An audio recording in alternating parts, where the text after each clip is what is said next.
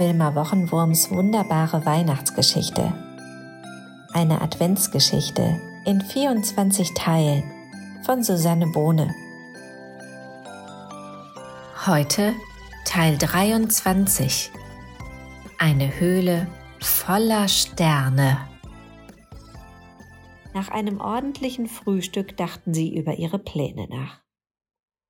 Womit fangen wir an, Lina? fragte der Yeti.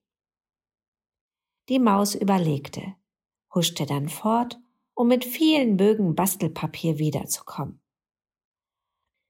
Das ist doch ganz klar. Sterne basteln, antwortete sie, und dann legten sie auch schon los.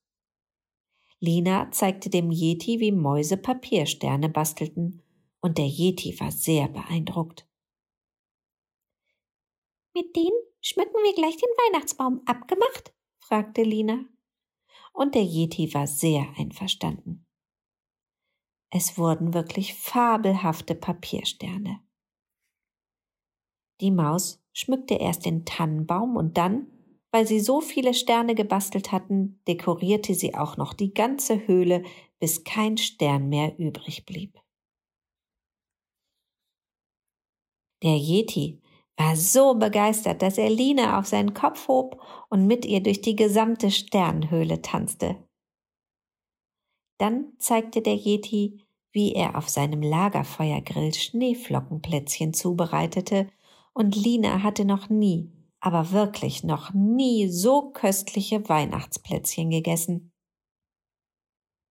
Abends kuschelte sich Lina Schneemaus in das zottelige Fell des Yeti und beide schauten dem flackernden Höhlenfeuer zu. Wie feiern Lina Schneemaus und der Yeti wohl Weihnachten? Das erfahrt ihr morgen im letzten Teil. Wilma Wochenwurms wunderbare neue Weihnachtsgeschichte ist als Büchlein mit farbigen Illustrationen und vielen Seiten zum Mitmachen im Handel erhältlich.